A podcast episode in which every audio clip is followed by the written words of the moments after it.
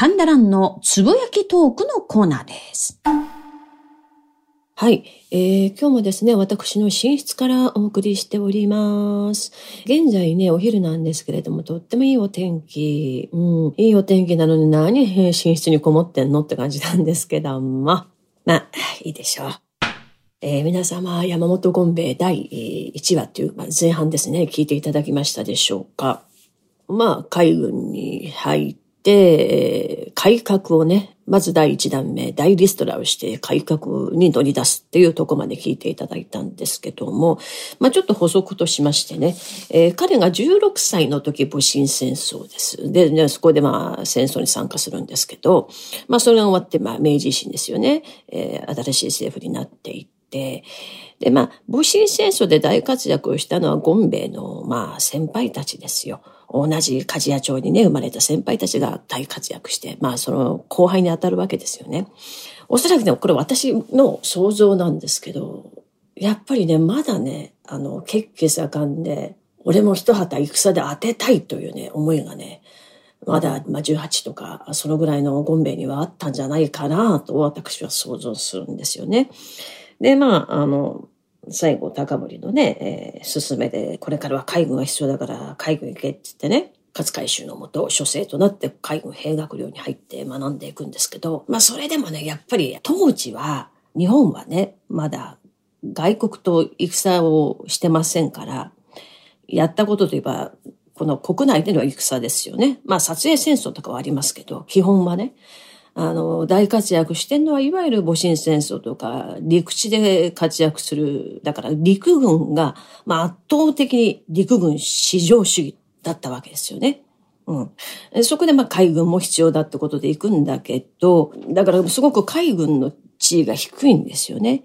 まあそこでまあ学んでたゴンベイですけど、うん、おそらくなんで俺海軍なんだっていうのもまだあったと思うんですよね。ですからなんかね、もう、なんとすさんでたというか、荒くれてたと言いますか、だから共感排斥運動とか、もう校内暴力ですよね。もう、要はちょっとろくでもない生徒だったんですよ。才能はあってもね。まあそうこうするうちに、青函路に敗れた西郷高森が鹿児島に下野してしまう。まあ死と仰いでいた西郷高森ですから、まあ自分も兵学寮を出て追いかけていくわけですよ。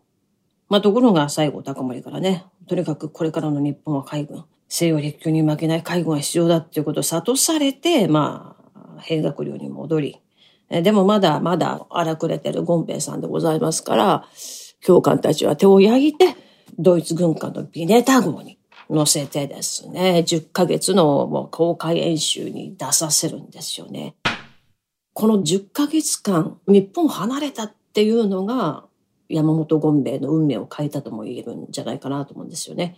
えー、その間に西南戦争が起こります。で、まあ西南戦争でもう自分の死と仰いだ西郷高森の死を知ると。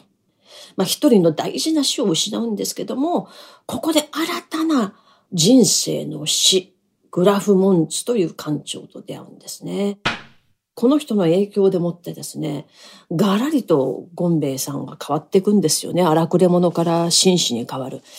ご自分もね、後の自分を作ったのはグラフ・モンツであるという。とにかく全てにおいて感化されていると、影響を受けているって言葉を残してますけど。で、帰国して、えー、樺山助則の随行として、えー、欧米視察をおよそ1年間見て回る。で、その後ですよ。海軍大臣でありました西郷嗣道、西郷隆盛の弟。このね、山本権兵衛と西郷嗣道。権兵衛さんに、その帰国後ですよね、とても影響を与えたと言いますか、大事な存在だったのがやっぱ西郷嗣道なんですね。西郷嗣道との出会いですよ。えー、当時海軍大臣。本来はね、もともとは陸軍の人なんですよ、嗣道も。ただ、あの、その山形有朋と共に二人して欧米視察行ったんですよね。で、山形有朋はそのまま陸軍を作っていく。で、え、海軍が大事だということで、西郷嗣道が海軍を任されるわけでございます。で、指名でもって山本権兵衛が海軍大臣官房主事に就くと。で、ここでまあ、大改革をしていくわけですよね。大リストラ。およそ96名でしたね。召喚8名、左官89名ですから97名か。大リストラ。最後、すぐ道をビビるわけですよ。まあ、本当こんなことして大丈夫かと。で、まあ、ゴンベイは、とにかく今新しい、実のある、ちゃんとした海軍の勉強した若者が育っておりますから大丈夫ですと。まあ、ちゃんと説得するわけですよ。で、これを聞きましたつぐみちがね、よし、わかった。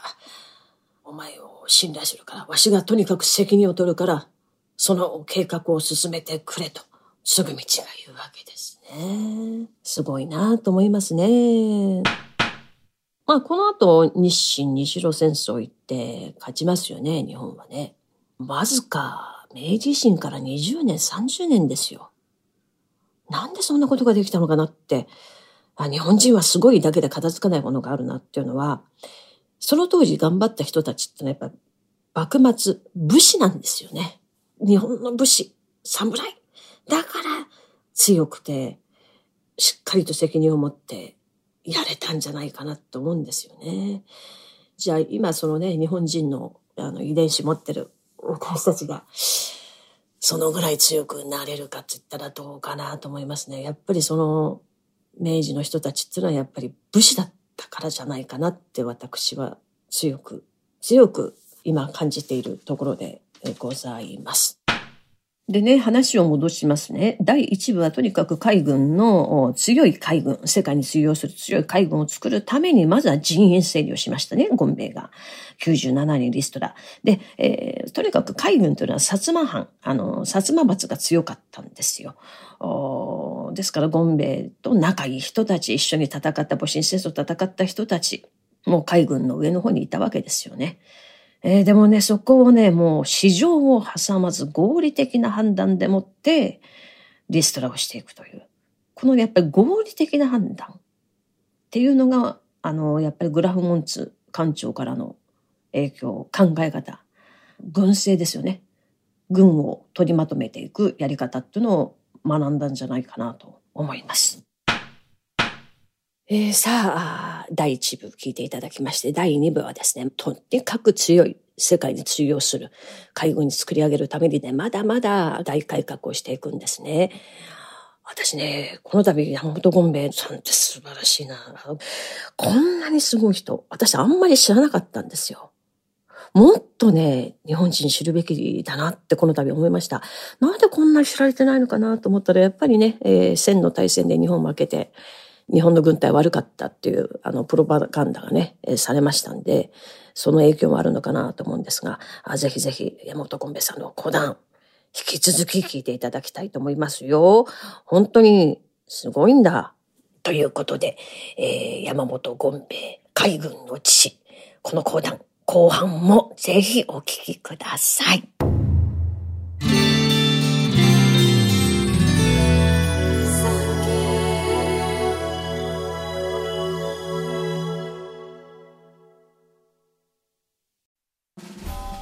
昭和29年映画「ゴジラ」公開。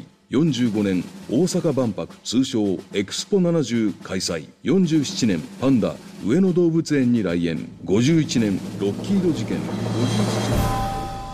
昭和はすでに歴史となった。戦後の歴史の中から知られざるエピソードを掘り起こし音声ドキュメンタリーとして再構成。3K ポッドキャスト戦後史開封で検索を。